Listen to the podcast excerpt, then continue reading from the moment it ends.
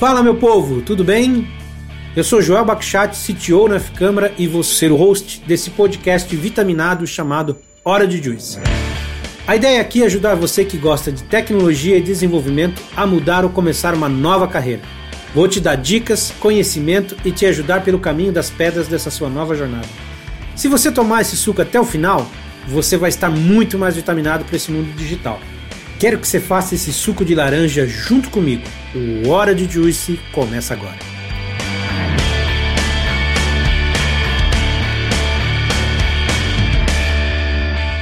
Fala galera, bem-vindos a mais um episódio de Hora de Juice. João Bakchat aqui com vocês. E mais uma vez, né, com um setup diferente, uma cara diferente, um jeito diferente de gravar. Faço de conta que não tem fio, tá? Não tem problema. Normal, mas a gente vai tocando aqui com pode. Hoje comigo o Diego Pontes. Cara, o Diego também é um daqueles caras que a gente já trouxe aqui, que já tem uma longa história, a gente já tocou bastante coisa junto, e tem um, umas histórias realmente de como você toca projeto no mundo inteiro, não só num país inteiro, que é muito bacana. Diego, se apresente para a galera, cara, e bem-vindo, né? obrigado, Joel. Primeiro, obrigado aí pelo, pelo espaço, né? É prazer estar aqui no, Orange Juice, Grupo F Câmara, né? Já foi minha casa por tantos anos, né? Exatamente. O meu nome é Diego Pontes, hoje eu sou gestor de projetos na Asia Shipping. E bem, a gente veio bater um papo aqui, né? Sobre gestão de projetos, sobre condução de projetos e sobre as experiências que tivemos aí.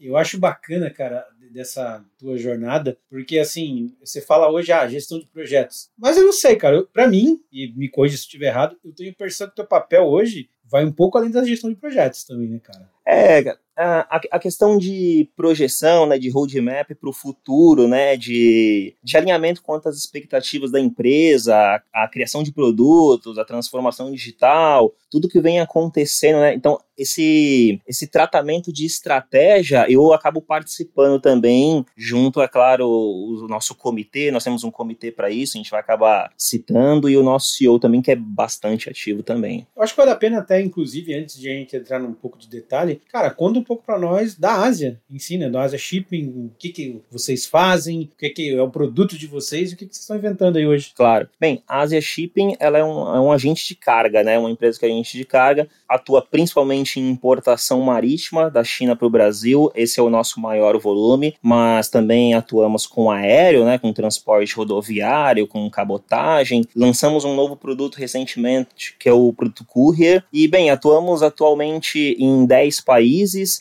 são em torno de 50 escritórios, mais de mil funcionários, e eu tive a felicidade de participar de, da implementação de um sistema global, né? Que aí sim nós tivemos uma unificação de dados, e hoje nós trabalhamos num outro ritmo, numa outra performance. Sem dúvida, isso que nós iniciamos, né? Hoje estamos colhendo os frutos, né? Maravilha. E aí eu acho que o pessoal talvez fique na pergunta, e eu quero entrar nisso, cara. O que que isso tem a ver com tecnologia? Transporte de carga, realmente, cara, quanto tem a ver de tecnologia nisso? Eu sei quanto tem, mas eu quero ver de ti claro, explicar isso. Claro. Bem, é, o nosso mercado, né, é um mercado um tanto burocrático, né? Aqui no Brasil, né, são um dos mais burocráticos do mundo, né? A questão financeira, a questão de liberação de carga, enfim. Então, as automatizações que são criadas com os órgãos, com as prefeituras para as emissões de notas fiscais, a questão de ter a informação bem dinâmica mesmo, né? O usuário atualizando o dado da operação na China China e isso aparecendo já para o importador aqui no Brasil, né, online, é muito importante. Trata-se como um diferencial, né? Então todas as automatizações, esse controle e essa informação unificada mesmo, tudo em um único banco de dados, certamente nos traz um diferencial competitivo no mercado, né? É, torna a informação assim com uma qualidade maior e os nossos clientes eles acabam se sentindo mais confiantes pela rapidez e pela qualidade da informação. Verdade,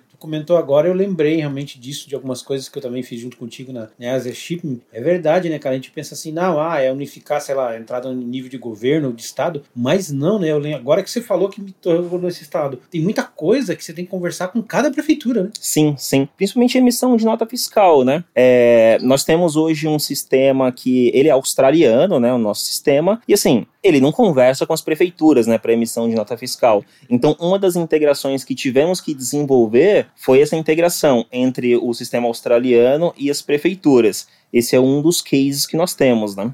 Caramba! É, e, e assim, você tem uma ideia de quantas prefeituras vocês conversam aqui hoje dentro do Brasil? Cara, em torno de emissão de nota fiscal em torno de 10 ou 12 prefeituras, em torno disso. Em torno e disso. tudo isso automatizado? Sim, sim, sim, sim. A partir do nosso sistema, né, que nós contratamos, sistema australiano, criamos integrações que elas nos permitem emitir as notas fiscais e posteriormente envio para os nossos clientes também eu participei um pouco do começo quando você começou a tocar é, essa implementação desse sistema assim global, mas eu acho que antes a gente de falar disso, cara, fala um pouco de como foi a, a tua carreira mesmo, como você sabe quando foi a tua evolução, claro. para depois a gente chegar, porque não é do dia para noite que você consegue, cara, participar de implementação um sistema que é global, não, não, uma não, empresa não. como tudo. Não, não. É, bem, eu meu primeiro trabalho não foi nem com TI, Joel. Acho que essa aí você nem sabia. Não, não sabia. Não. É, bem, eu venho aqui do Guarujá, né, litoral de São Paulo, e, bem, eu comecei a trabalhar mesmo com 11 anos. Eu comecei a trabalhar no supermercado. Não foi com TI,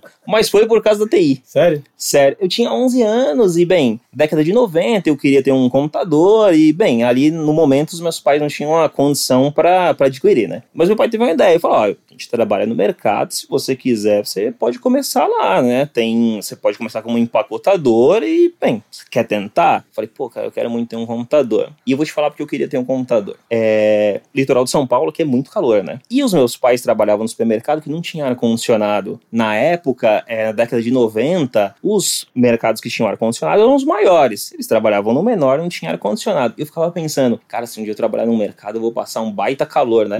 é melhor eu trabalhar com computador, que aí eu vou estar no ar-condicionado. Esse, assim, 11 anos era isso que eu pensava. E aí, aí meu pai falou, pô, não quer trabalhar lá? Eu falei, pô, vou começar lá e eu vou dar um jeito de comprar um computador, cara. E ali eu comecei com 11 anos e consegui comprar o meu primeiro computador, né? E foi aí que tudo começou, na verdade. Eu trabalhei dos 11 até os 15 no supermercado e logo em seguida eu já estava no curso técnico. Então eu passei a fazer estágio pro meu curso técnico e aí iniciou mesmo a minha carreira de TI, né? Eu trabalhei em uma escola informática, cara. Meu primeiro emprego foi uma escola de informática. Fiz um estágio de seis meses, em seguida fui contratado para dar aula de Office, Windows, bem, é, tava no início mesmo, né? Mas foi bem legal que apareceu ali a primeira oportunidade de, de contato profissional com programação. Eu já gostava bastante durante o curso técnico, eu já vinha estudando, é coisa mais antiga, né? Talvez os mais novos não conheçam, o C, Pascal, coisas mais antigas, né? É, mas no meu curso técnico, desculpa, no meu trabalho, apareceu a oportunidade de um ministrar uma aula de Visual Basic. Caramba. E aí eu, pô, eu estudando programação, eu falei, pô, é minha chance, cara. Eu, pô, já levantei a mão, né? Falei, pô, eu sei, Visual Basic é comigo. Eu comecei a estudar e tudo mais. Falei, não, vou dar aula de Visual Basic. E ali foi o meu primeiro contato profissional com programação. Eu dei aula de Visual Basic, ministrei ali a aula de Visual Basic, foi bem legal, foi bem legal, foi bem diferente, foi um desafio, né? Ali eu tinha 16 anos e, pô, falei, pô, é esse, esse é o caminho, né? Eu vou partir para desenvolvimento de software. É, com 17 anos eu entrei na faculdade, cursei análise de sistemas e com 19 eu consegui o meu primeiro emprego dentro de TI, é, estando no curso superior, né? Que foi na Unisys Brasil na época. Então eu trabalhava lá em Santo Amaro, lá na Unisys Brasil e comecei o meu primeiro projeto ali, né? Como um estagiário de desenvolvimento de software. Foi bem legal, aprendi bastante. Eu cheguei a pegar ali projeto de conversão de DOS para web. Né? A gente está falando ali de 2008, 2007, 2008. Então eu cheguei a pegar projetos desse tipo, né? Foi bem legal, agregou bastante, né? E, e a partir dali eu comecei a tomar novos rumos. Antes de encerrar a faculdade, ainda em 2008, eu parti para o Banco Santander. Eu atuava em uma consultoria dentro do Banco Santander. Participei daquele projeto de migração Real Santander, antigo Banco Real. Sim, Participei sim, ali sim. também como programador, né? Do, da migração Real Santander. É, bem, atuei ali por dois anos e, bem, e rodei algumas consultorias dentro de São Paulo, né? Em projetos no SESI Bem, projetos em seguradoras, até chegar a F Câmara. Isso já em 2012, já para atuar aqui na área portuária, em um terminal, né? Em 2012, como desenvolvedor, né? Já era desenvolvedor sênior na F Câmara, atuando com .NET. E ainda em após dois anos, né? Em 2014, a F Câmara me deu a primeira oportunidade de atuar como gestor de projetos. E aí, sem dúvida, virou uma chave na minha carreira, né? Ali, dali para frente, a coisa foi bem diferente, né? Então, são sete anos assim empreitado gestão de projetos, foram muitos desafios. Aí foi um lugar que eu amadureci muito como gestor de projetos, né? É, entendendo o Scrum e principalmente de pessoas, né? Eu vejo muita gente falando, pô, é muito importante dominar o Scrum, dominar os eventos, conhecer o PMI. Eu, eu acho tudo muito importante, mas no final das contas, o mais importante para mim são as pessoas. Ter um time engajado, né? Ter um time que tenha senso de responsabilidade, é, sem dúvida faz toda a diferença. Eu costumo dizer que as metodologias elas servem para monitorar, né? Para guiar o time, para dar visibilidade, né? É, é, sem dúvida é muito importante, mas quem faz a diferença mesmo são as pessoas, né? Isso eu não tenho dúvida nenhuma. É, é legal que você está falando isso das pessoas, que eu sempre escuto algumas pessoas falar assim, ah, cara, se não foi o Uncle Bob que disse, não me interessa. Mas eu não sei. Aí também queria ouvir de ti. Eu tenho a percepção que metodologia, assim, é uma coisa, assim como a programação, como a linguagem. Claro, você tem que conhecer, você tem, obrigatoriamente. Mas assim, eu não acho que é metodologias principalmente não é algo que você tenha que seguir a risco. Uhum. Eu acho que metodologias novas nascem conforme claro. novas necessidades. Claro. Então, assim, muitas vezes, eu acho que nas empresas, a gente acaba encontrando com novas necessidades. Claro. Então, eu acho que esse expertise de pegar e adaptar alguma coisa é muito válido. Claro. Tu passou por isso? Sim. Sim, é, na FK, na, desculpa, na Asia Shipping, por exemplo, hoje eu estou na Asia Shipping, é, nós atuamos lá em alguns projetos com Scrum, outros não, mas é muito customizado, porque na Asia Shipping a gente precisa respeitar a cultura da empresa. Certo. Não só na Asia Shipping, mas qualquer empresa, a gente tem que Verdade. respeitar a cultura da empresa. Isso é importantíssimo. Não adianta eu chegar com o Scrum lá, é, da, da forma que eu gosto de trabalhar, vamos dizer assim, e querer implementar ali de um jeito é, ou de outro. Eu, eu gosto de respeitar a cultura da empresa. Quando a gente olha para a Asia Shipping, né, é uma empresa de mais de mil funcionários, mas assim que eu entrei, eu já notei uma coisa que eu vi como um diferencial, assim, os acionistas, que são também diretores da empresa, eles são muito atuantes no dia a dia. Eles sabem os problemas que estão acontecendo, eles sabem se o mercado está em falta de espaço, se não está em falta de espaço, como está a negociação com os armadores, questão de desembaraço. Eles estão muito por dentro, sabe, do dia a dia. E assim, eles têm um contato direto com o time. É, é natural um diretor falar com um coordenador, não há problema nenhum na Shipping. Esse canal direto nunca nunca foi uma barreira, sabe? E quando eu cheguei com o Scrum, é, o que, que eu ficava pensando? Eu falava, pô, como é que eu vou fazer pra gente ter aqui um backlog? Era o que eu pensava, né? Como é que eu vou ter é, um backlog dentro da Chip em mais de mil funcionários, mas um backlog seja real, sabe? Vivo. Aquela pessoa que tá atendendo o cliente lá na ponta, ele traga uma necessidade é, via implementação de sistema que, assim, vai ser solucionada mesmo. E não essa pessoa ser ignorada, entre aspas, sabe? Eu entendo que todas as pessoas têm que ser ouvidas devido à cultura da empresa. A empresa ela é assim, é uma empresa democrática, né? Então, a implementação do Scrum dentro da Asia Shipping exigiu que o backlog ele fosse vivo, mas para todos. Então, nós criamos um fluxo de trabalho onde os chamados que os usuários abrem, eles vão para um backlog. E o nosso time, que nós temos um comitê, esse comitê ele analisa os chamados abertos. O comitê conta com representantes de cada área, do pricing, customer service, operação, do financeiro, bem, comercial. Ele conta com key users, né, que nós chamamos, né, que são pontos focais de cada área. Eles analisam esse backlog, né, de cada área e eles filtram. Às vezes o usuário ele só não tem acesso a uma tela,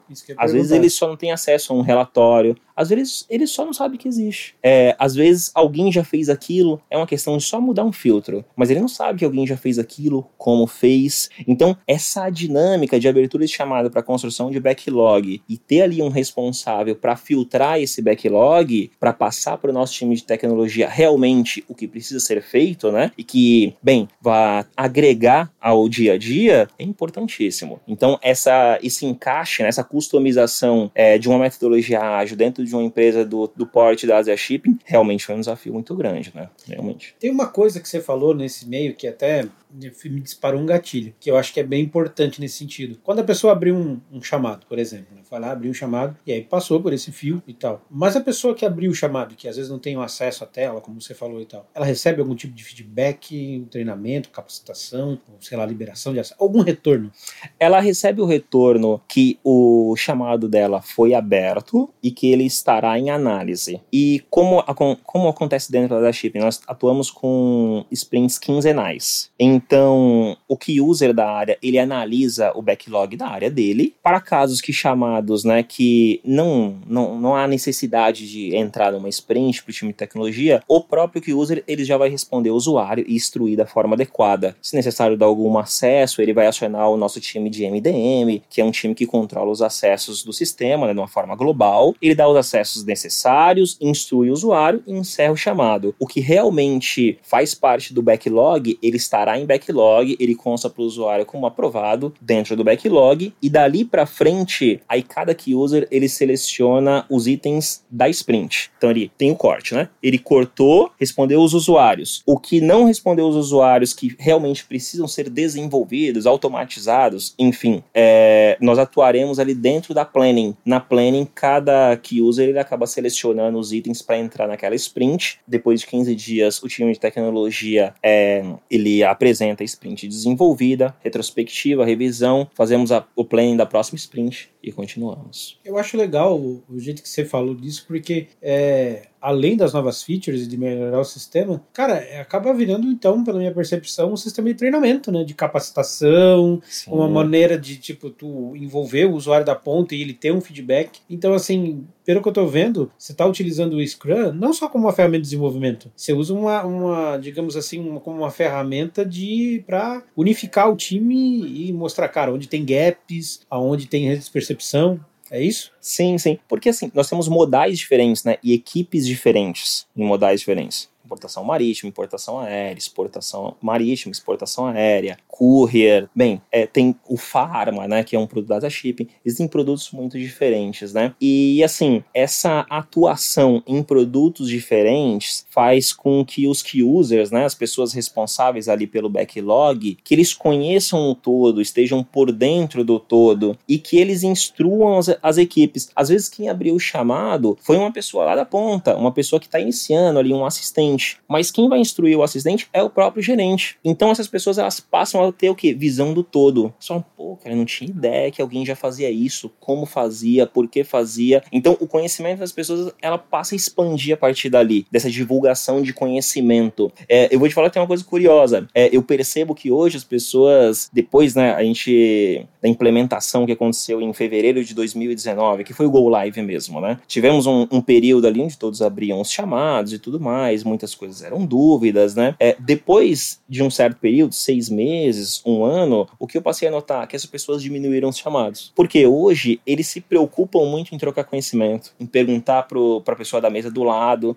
pô, vou abrir um chamado, mas já pensou em fazer isso? Ou eu, eu conheço esse relatório, pô. eu já tenho esse relatório aqui, é, na verdade você não tem acesso. Ou acabar conversando até com pessoas de outro setor. O que, que a pessoa do outro setor faz? O que, que, que, a exportação faz que a importação poderia aproveitar? Então, essa troca de informações, com certeza, ela vai amadurecendo o time. E que no final das contas é o objetivo do Scrum. Né? O Scrum, quanto mais maduro o time, mais o time entrega.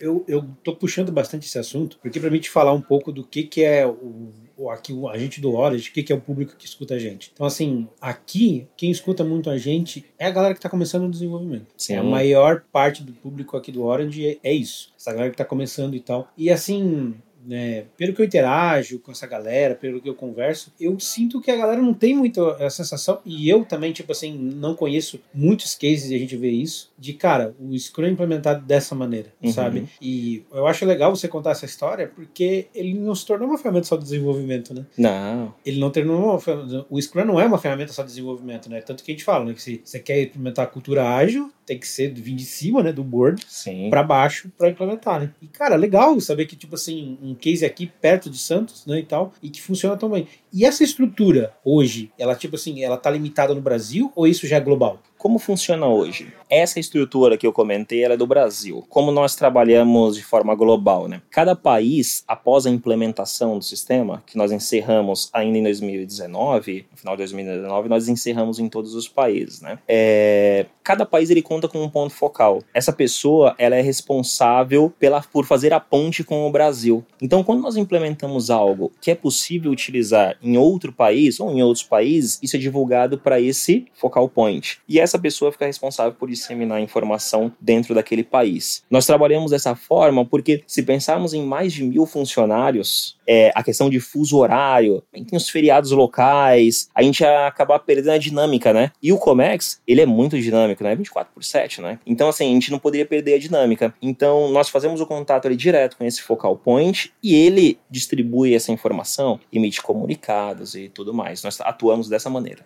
Sensacional, sensacional. Então, esses focal points, então, que são, digamos assim, também, ele não leva só o conhecimento, ele leva a cultura. Sim, Pronto. sim. Ele acaba sendo um agente da cultura. Sim, sim. De como sim. aplicar isso. Sim, sim. E tem algum tipo de reciclagem, alguma coisa que, alinhamento, que faz esse sync de volta com, você pode chamar de matriz aqui, de realmente trazer esse feedback para cá, algum ponto de apoio? Sim. Ó, bem, aqui nós, nós chamamos de head office, né? Aqui no Brasil nós somos, aliás, Santos é o head office, né, da empresa. E como nós trabalhamos, né? Nós gostamos de fazer encontros. Infelizmente, a pandemia não nos permitiu fazer em 2020, mas em 2019 fizemos em Munique. Foi excelente o encontro, né? Nós contamos com profissionais de todas as filiais do mundo, é, apresentamos como estamos trabalhando no Brasil, nosso fluxo de trabalho no Brasil, e cada filial apresentou o seu. Dali, bom, dali surgiram gatilhos, né? Por que eu não faço assim? Caramba! Por que, que eu não, não faço o meu CRM trabalhando dessa forma? Por que, que eu não controlo a minha parte operacional, né? Os, os processos em abertos igual Taiwan? Será que não dá? Pô,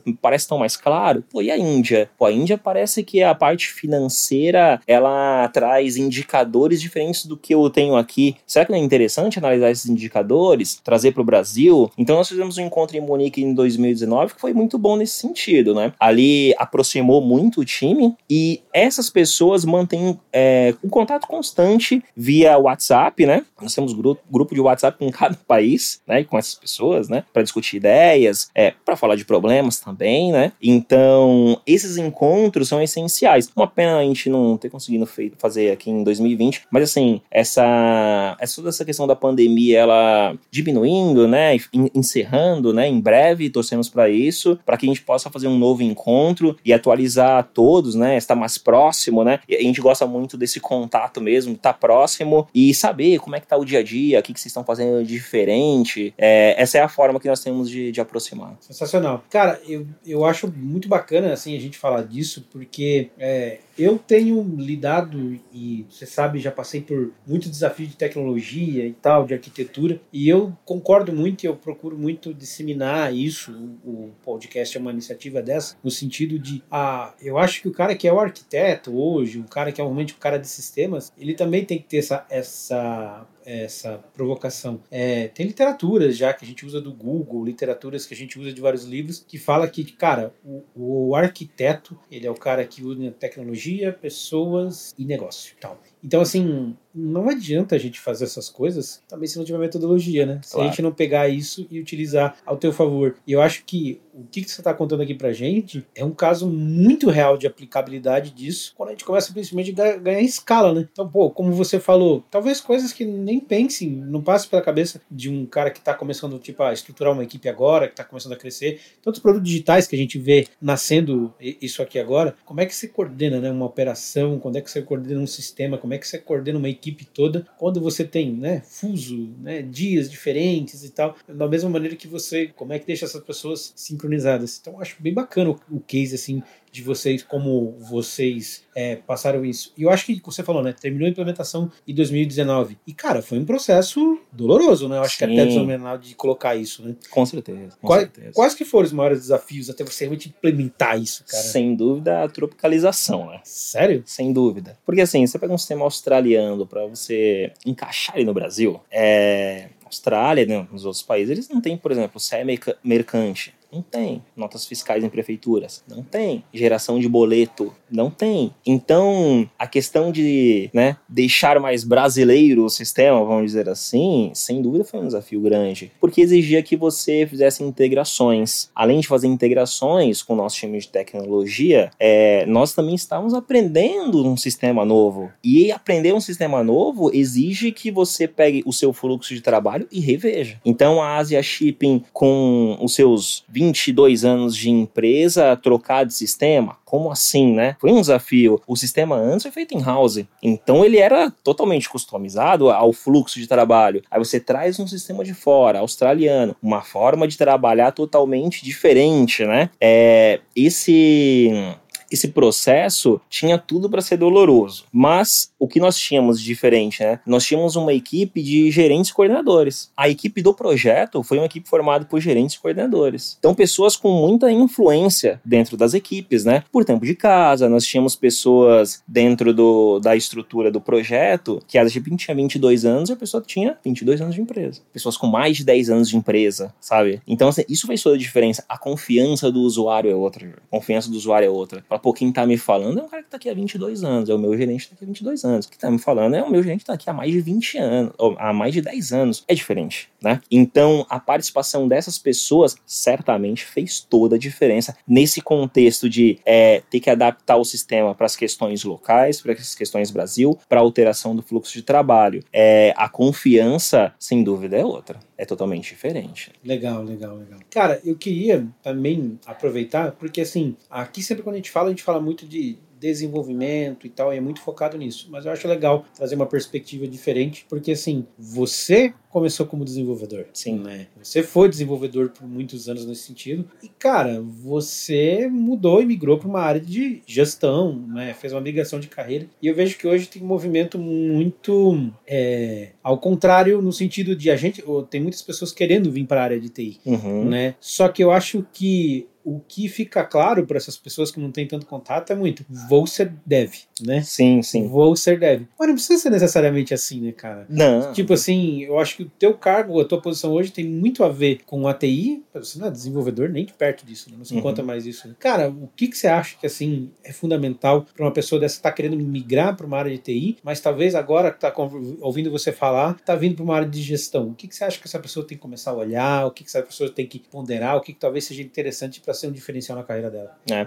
Eu tenho visto bastante gente sim do mercado querendo fazer essa, essa transição para TI, né? Sim, tenho visto bastante sim. gente. Mas a principal dificuldade que as pessoas, primeira barreira, né, que elas colocam, mas tem que aprender um monte de código lá, um monte de linguagem. Pô, tem um, o meu vizinho lá, ele tá falando que ele estudou C Sharp, CSS, HTML, Angular. É, a, a pessoa começa a ver essa porção de nomes e fica, pô, quanto tempo vai demorar, né, para fazer essa transição, né? É, mas na verdade existem outras posições, né? Tem a posição de analista de teste, por exemplo, que é uma boa posição para começar a carreira. Hoje eu, né, com esses anos de experiência que eu tenho, eu considero uma boa posição. Ali você aprende muito na questão de sistema, de ser crítico, né? Porque para você ser um bom desenvolvedor, você tem que ser crítico, né? É, então, analista de teste, eu vejo assim, que é uma ótima posição para se iniciar. Tem o analista de sistemas mesmo. É, o analista de sistemas já tem uma visão um pouco mais global, né? Tem que ter um pouco mais de experiência para aquilo, né? Tem o, o desenvolvedor em si, né? Para quem gosta ali do código mesmo. E, bem, se a gente partir ali pro Scrum, tem o PO, né? Que é um dono do produto, é uma pessoa muito mais ligada a negócio, né? Uma pessoa que gosta desse contato com o cliente, né? Com o usuário final. E o Scrum Master, que é, uma, é um perfil mais parecido parecido ali com um gestor de projetos, né? Então, para as pessoas que estão começando, o que eu recomendo, avalie o leque, não olha só para desenvolvedor, sabe? É,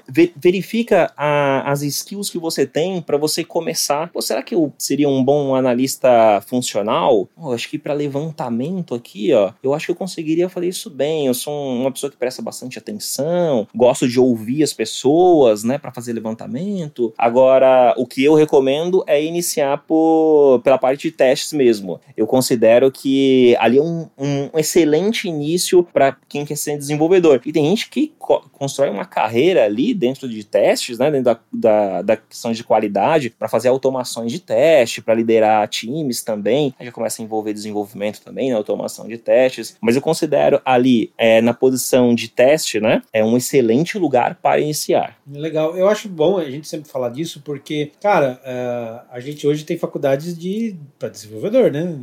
De sistemas e tal. E aí, cara, o cara consegue diversificar talvez um pouco para testes, consegue. Mas de resto, eu não sei se as faculdades hoje dão tanta visão do que um cara tem que fez. Eu acho que assim, uma. Os caras vão ter uma noção de, por exemplo, Scrum? Até tem, mas não é algo voltado para uma gestão mesmo de projetos e tal. Então, eu não sinto que as pessoas ainda têm muito essa, essa visão, né? Então, é legal a gente comentar disso, porque, cara, não é um caminho único, né? É, não, não é. Tem vários, existem vários caminhos, né? E, e eu entendo que cada um tem que procurar o seu. Eu acho que, às vezes, algo pode fazer muito sentido para mim e para você não, sabe? Eu escolhi iniciar por desenvolvimento, né? Lá atrás eu tive a oportunidade de ministrar aula de Visual Basic, então ali eu falei, pô, é isso que eu quero. Acho que pra mim vai ser legal. Tanto que eu cheguei a tirar certificações da Microsoft, de .NET, foi uma coisa que eu me interessei bastante, né? E aqui na F-Câmara, em dado momento, eu notei que, pô, eu acho que eu posso liderar um time, eu acho que seria legal, e eu queria passar por essa experiência, né? A F-Câmara acabou me abrindo essa porta, né? De liderar uma equipe, de ter projetos desafiadores. Então, a partir do momento que essa porta foi aberta, eu me identifiquei, eu falei, pô, acho que faz sentido, acho que faz sentido, eu acho que eu consigo me adaptar bem aos cenários, né, que acontecem dentro de um projeto, né? Eu acho que eu consigo lidar bem com pessoas. E bem, comecei ali é, em projetos pequenos, até pegar um projeto um pouco maior, que já foi um desafio um pouco maior. E bem, falei, pô, acho que esse aqui é o meu caminho mesmo. Então, tô há sete anos, né? Mas existem caminhos diferentes. E você não precisa virar um gestor de projetos, assim como você não precisa virar um arquiteto. Eu tenho amigos que eles fizeram faculdade comigo e eles atuam como desenvolvedor e são excelentes desenvolvedores. É, e assim, às vezes o pessoal fica se apegando muito à, à questão do, do salário, é preocupado a questão do salário. Não, mas assim, se eu tiver um cargo de liderança, é, eu vou ter um salário maior. Isso não é uma regra, né? Na verdade, é. isso não é uma regra. Às vezes o especialista, ele tem um, um valor maior ali. De, depende da, do que? Do projeto que você está inserido, do contexto que você está inserido. Às vezes o especialista, ele tem um, um, poder ali de decisão de valor hora ali maior. Bem, tudo depende muito, né? Então, assim, ah, é uma regra que o, o líder ali, ele vai ter um, um, um valor hora maior. Não, não é. É uma regra que eu tenho que ser desenvolvedor no começo? Não, não é uma regra. Existem caminhos diferentes. O leque, ele é, ele é grande. Né? Eu acho que vale a pena o pessoal também refletir sobre isso, porque né, eu acho que o que encanta muitas pessoas é esse lance da grana, né? Mas eu acho isso tão perigoso, porque assim, o nosso mercado ele é muito dinâmico, né? Ele é muito, muito, muito dinâmico. Então, assim, cara, se tu vai achar que você vai parar um tempo para aprender uma coisa, para depois só ficar ganhando o teu salário e, e, acabou, você vai morrer rápido pra caramba nessa profissão, sim, né, cara. Né, Então tem que gostar. Sim, sim, é perigoso. Até cara. hoje você deve se atualizar, né? Sim, sim, sim. É, principalmente hoje na questão de comunicação, né? Quando eu passei a atuar na Asia Shipping, é, eu, eu tinha que melhorar muito o inglês, né? E eu continuo estudando ou para sempre estar tá melhorando. É, a gente tem filiais na China, Índia, tem Estados Unidos. Bem, o sotaque é totalmente diferente, é, é, é, complexo. Nós temos parceiros que são da Índia, né, que já estiveram no Brasil. É, o, o sotaque é diferente, né? então a questão da comunicação é algo que eu trabalho bastante. E eu gosto muito de ler para, sabe, planejar os próximos seis meses, os próximos 12 meses. Eu tô lendo um livro chamado Organizações Exponenciais. Eu, eu gosto muito desse mindset de tipo, pô, como é que eu poderia é, eh, crescer, né, em escala sem ter que aumentar ali a minha base, né, ou sem aumentar proporcionalmente, né? E, e eu acho que o mundo digital ele traz isso, né? É o, a grande vamos dizer assim, a, o, o, grande gatilho do digital é você tornar a sua empresa escalável, né? Exponencial. Então, eu gosto muito desse livro porque ele trata isso e me ajuda a pensar ali nos próximos seis, nos próximos 12 meses e aí e construindo os roadmaps. Sensacional, cara. É, é, esse martelo, esse prego já tá batido pra caramba, que já, sabe? A gente sempre fala que essa questão do, do estudo é sempre muito contínuo, cara. E não adianta, cara. Nessa área tem que ter. É uma área que paga muito bem, mas é por isso que vale a pena você gostar, porque você sempre vai ser exigido, né? Sim, sim, sim. É, e as versões, por mais que você fale assim, né? Não, eu vou aprender uma linguagem e assim, tranquilo, ela é muito utilizada no mercado, mas existem versões, frameworks, né? É, e se você não gostar, como você diz, se você não se atualizar, vai vir uma pessoa que é 5, 10 anos mais nova e ela vai atropelar você em conhecimento novo, sabe? Então você tem que tomar cuidado é, em achar que tá tudo bem, que você vai achar ali uma linguagem, aprender ela e tá tudo bem, você vai ficar cinco anos sem estudar. Não vai. Tecnologia, o, o barco é diferente, né? As coisas mudam muito, né? É, se você pegar uma versão de, de iPhone, ela muda constantemente. É, todas as, a, a Samsung, né? Todas as empresas ali que têm celular, elas mudam constantemente. Diferente, criam novos modelos. A tecnologia, ela é assim, né? Ela está em constante mudança. Então, achar que, não, vou para tecnologia e dizem que paga bem, então eu vou aprender um, alguma coisa ali e, pô, vou ficar bem tranquilo. Hum, não vai ficar tranquilo, não. Não vai. Não vai ficar tranquilo, não. E deixa eu te perguntar, cara, assim, pra questão de evolução, até que a gente tá falando aqui, e de futuro, pra Ásia, eu acho que, assim, vocês têm um roadmap que deve ser muito grande na questão de, ah, cara, atualização comercial, de como a gente faz essa gestão de container, de como a gente conversa com, com parceiros e tal. Mas, falando de tecnologia a princípio, vocês estão olhando, tipo assim, nem que seja num horizonte longe, alguma coisa mais focada, tipo, pra IoT, alguma coisa de monitoramento dessas coisas, estão vislumbrando alguma coisa? Vou te falar que a gente é bem sonhador, assim. É, a gente vai longe, assim, sabe? Sério? Ah, a gente. Assim, a gente tem reuniões que a gente né, vislumbra muitas coisas, né? E assim, o nosso show é muito participante. Cara que assim, é entusiasta de tecnologia, cara que gosta muito mesmo. É, antes da pandemia ele ia bastante pra China, nós temos filiais lá, né? E assim, é um cara que sempre traz novidade de lá, pô, fui numa feira lá, olha o que eu vi e tal. É um cara que vislumbra muito tecnologia, gosta, gosta de inovação. E o nosso time também, é, depois de passar tudo que passamos ali na implementação do sistema global, é assim, o céu não é o limite, sabe, pro time. Legal. O time tem ideias constantes, assim, ah, a gente podia fazer assim, podia fazer assado. É, mas assim, o mercado, né, de, do Comex ali, ele também exige muito do dia a dia. Muito, né? A pessoa tem que estar tá muito antenada de tudo que está acontecendo ali, né? Então, assim, é, nós temos os pés no chão, né? Para não só ficar ali na visão futurista, temos os pés no chão para fazer as melhorias que temos que fazer para agora, para atender agora, mas temos sim é, iniciativas é, para o futuro, para inteligência artificial, olhando para blockchain, nós olhamos para frente para inserir o Comex num outro patamar, com certeza. Isso temos sim. Genial, cara. Essa parte do blockchain, por favor, quando tiver algum case mais concreto para mim, eu sou fissurado por esse assunto. é, de vez em quando faço as minhas brincadeiras, mas eu acho que realmente é algo que tem potencial. Não deve ser fácil de, tão fácil de implementar numa claro. empresa grande, mas com certeza é algo é, genial. E agora, cara, uma coisa também que me ocorreu né, da questão da, da, da Ásia é que assim, cara, vocês têm, como vocês me falaram que, pô, carga chegou em tal lugar, teu cliente já sabe aqui e tal. Quão difícil é você fazer a gestão disso, cara? Com, quanto, tipo, é burocrático você ter essa atualização assim em tempo real. E eu, eu, eu, não queria só falar do agora, você me dá um exemplo do agora, mas assim, eu queria que você me desse uma ideia. Eu sei que você entrou na, na, na, na Ásia, não tem tantos anos assim, mas, cara, você sente que a gente teve um salto, por exemplo, nessa área de rastreabilidade e tal, de 10 anos para cá, como a gente teve, por exemplo, no e-commerce, que, cara, hoje tudo é online e tal. Como é que tu viu esse avanço que ia acontecer? E nesses últimos anos, você sentiu um aumento disso? Como é que foi essa questão da tecnologia? É, o que eu vejo, né, desde que eu entrei ali pro Prado Shipping, pro Comex, né, é, o mercado exige dinamismo, é, exige saber onde está a minha carga, né? Onde está a minha, onde está a minha carga? É, quando ela vai chegar? O mercado é, exige que você tenha essa informação fácil também e online. Então, sim, aconteceram movimentos de órgãos, de empresas para consolidar as informações, porque nós temos vários transportadores, né, que são os armadores, né, que são as empresas que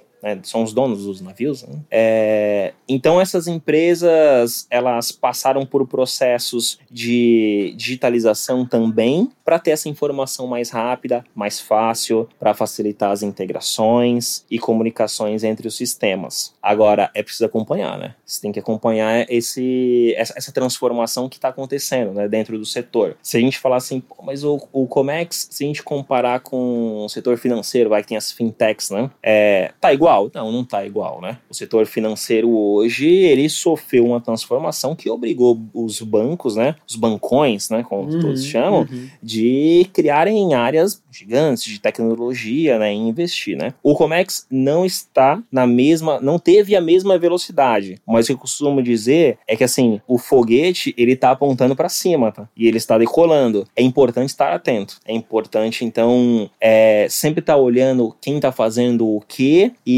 senão vai ficar para trás. Sensacional, sensacional. É porque eu realmente vejo assim, cara. É, eu, não, eu não entendo muito de marítimo, não é uhum. o, o, meu forte. Então, eu sou muito mais um consumidor do que qualquer outra coisa. Mas assim, é, pô, eu vejo o Mercado Livre, por exemplo, a gente pedindo uma coisa e chegando aqui no outro dia. E, cara, algumas coisas têm muito a ver com a parte marítima também, né? Claro. Nessa velocidade. Então, assim, eu acho que o todo tem que evoluir, né? Uhum. E, inclusive, até uma, uma pergunta em relação a volume porque é, a gente tem aqui vários clientes dessa área de e-commerce e tal, e uma das coisas que sentiu impacto na pandemia, que mudou bastante, foi a de logística. Então, assim, a gente tem clientes nossos, como a IntelliPost, por exemplo, inclusive o diretor esteve aqui com a gente, gravando esses dias, que, cara, quando explodiu a pandemia, ele falou, cara, a gente não, não tinha noção, a gente não tinha noção, sabe, assim, quando a pandemia bateu forte, a empresa simplesmente explodiu, sabe, a ponto de o sistema, cara, ter que ser refeito, de a gente reestruturar estruturar as coisas para conseguir a muito alta a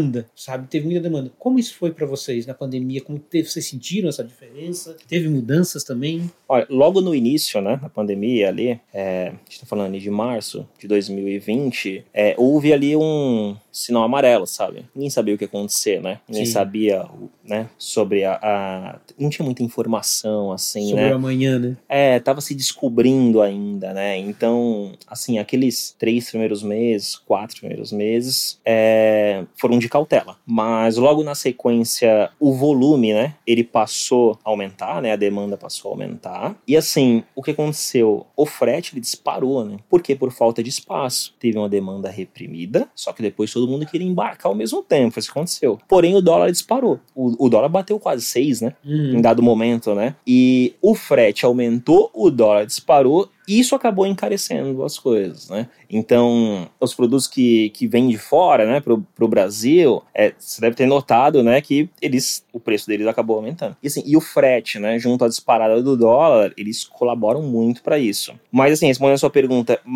ali no segundo semestre de 2020, nós já sentimos a recuperação já, e assim, o volume já se estabilizou e voltamos a crescer normalmente. normalmente. Legal, legal, legal, legal. E Pontes, deixa eu te perguntar, cara.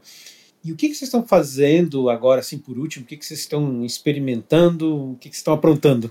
Cara, sim, é o que fizemos diferente pós-implementação do sistema global. É, nós criamos um departamento novo, um departamento de Technology and Business, é um departamento que tem tanto o desenvolvedor mesmo, cara que adora código, quanto o consultor logístico cara que acompanhava, por exemplo, um comercial em uma visita ao cliente para desenhar a logística de um determinado embarque. Né? Um cara que conhece muito ali da, da área, né? Do Comex mesmo, né?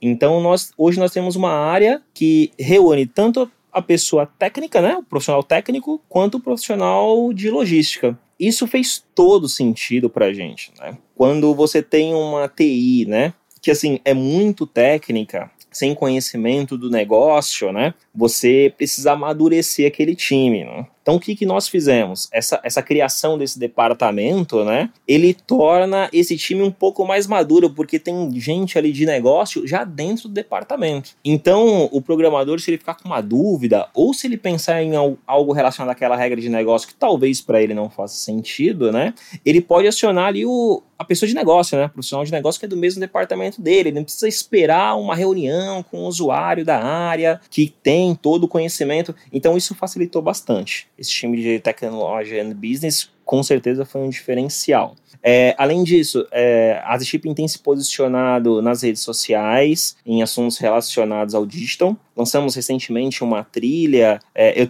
tem até um vídeo meu falando sobre tecnologia, né? Ver, sobre ver, gestão de projetos. E, bem, agora no início desse mês, né, de outubro, nós lançamos o novo AS Tracking, que é uma ferramenta para acompanhamento de embarque, né? E demos acesso a todos os nossos clientes, né, que têm embarques atualmente com a Asia Shipping. É algo novo, fizemos assim com muito carinho, é, muitos protótipos, uhum. muitas discussões, mas ficou bem legal mesmo. Eu, eu, espero que os nossos clientes eles passem a utilizar. Fizemos um teste piloto, foi assim bem legal. Eu acho que vai ser uma experiência excelente para os usuários e é, vem novidades por aí com certeza. Em breve lançaremos novidades. Sensacional, sensacional. Cara, só queria agradecer por ter vindo aqui, ter tirado o teu tempo E eu sempre peço pro pessoal no final, cara, né? Primeiro, deixa os seus agradecimentos aí para quem que você quiser, manda um oi pro pai, pra mãe. mas também, cara, é, dá uma dica para essa galera, como eu falei para ti, uma galera muito nova que está começando, que escuta aqui a gente, e dá tua percepção, aquela palavra que com certeza pode fazer diferença na carreira de alguém. Ah, assim, Joel, é, primeiro agradecer o espaço, né? É, me sinto da casa, tá? Com certeza. Me sinto da casa. É, muito feliz de estar aqui hoje, de ver a, a F Câmara crescendo. É, sempre tô na torcida, você sabe disso. E assim, para quem está começando, né?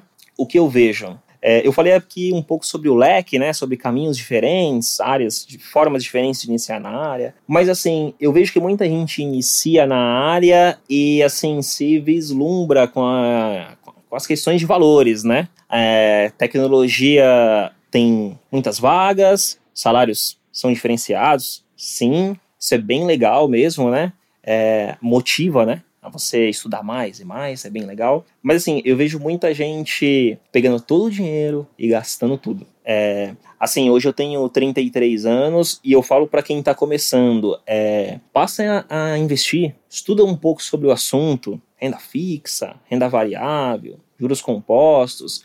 A gente vive num país que não tem a cultura da educação financeira, né? Então, assim, procure ler um pouco sobre o assunto, coisas básicas, sabe? E procure fazer pequenos investimentos. Comece com pouco, é, separe um percentual da sua renda mensal para aquilo, né? E assim você vai construindo uma renda passiva a longo prazo, quem sabe em 10, 15 anos, 20 anos, você não já tem uma renda passiva considerável. Então é algo para quem está começando, eu acho que o pessoal não dá muita atenção e assim, eu recomendo que, que dê essa atenção, tá? É, mais uma vez agradeço. É, agradeço as pessoas que trabalharam comigo durante essa jornada, o pessoal da Asia Shipping, né, que me recebeu tão bem, né, e sempre me tratou muito bem lá, pessoas de tantos anos de casa, né, e me receberam, eu me sinto muito confortável dentro da Asia Shipping. É, o nosso CEO também ele é um cara muito aberto a, a questões de ideias, né? Escuta bastante também, muito legal também. Então é um lugar que eu me sinto muito confortável de estar tá trabalhando. E também as outras empresas, né, que eu,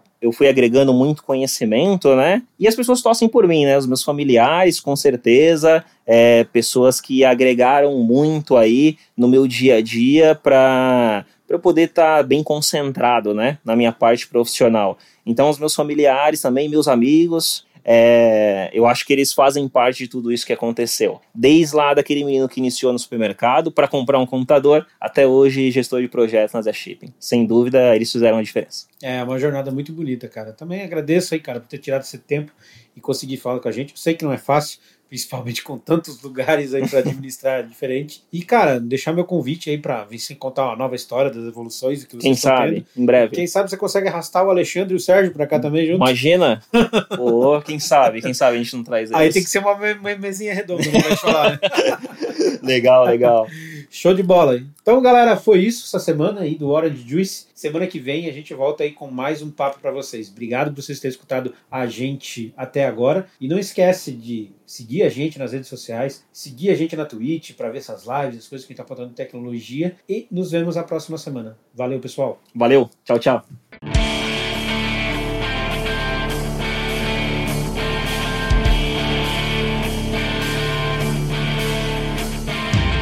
Meu povo, o suco de hoje já tá acabando, mas me fala se você ficou com aquele gostinho de quer mais. O Hora de Juice tá do jeito que você quer ouvir? Segue a gente no Spotify ou no Apple Podcast e dá aquela avaliada pra gente alcançar mais pessoas e assim ajudar esse mundo de tecnologia a ficar mais laranja. Sentiu mais confiança em começar a sua nova carreira? Fala com a gente lá no Instagram, Orange Juice FC, e manda um inbox com suas dúvidas, críticas ou elogios. Deixa a gente saber o que você pensa. Obrigado por ficar com a gente até o final e te espero no próximo episódio. Fui!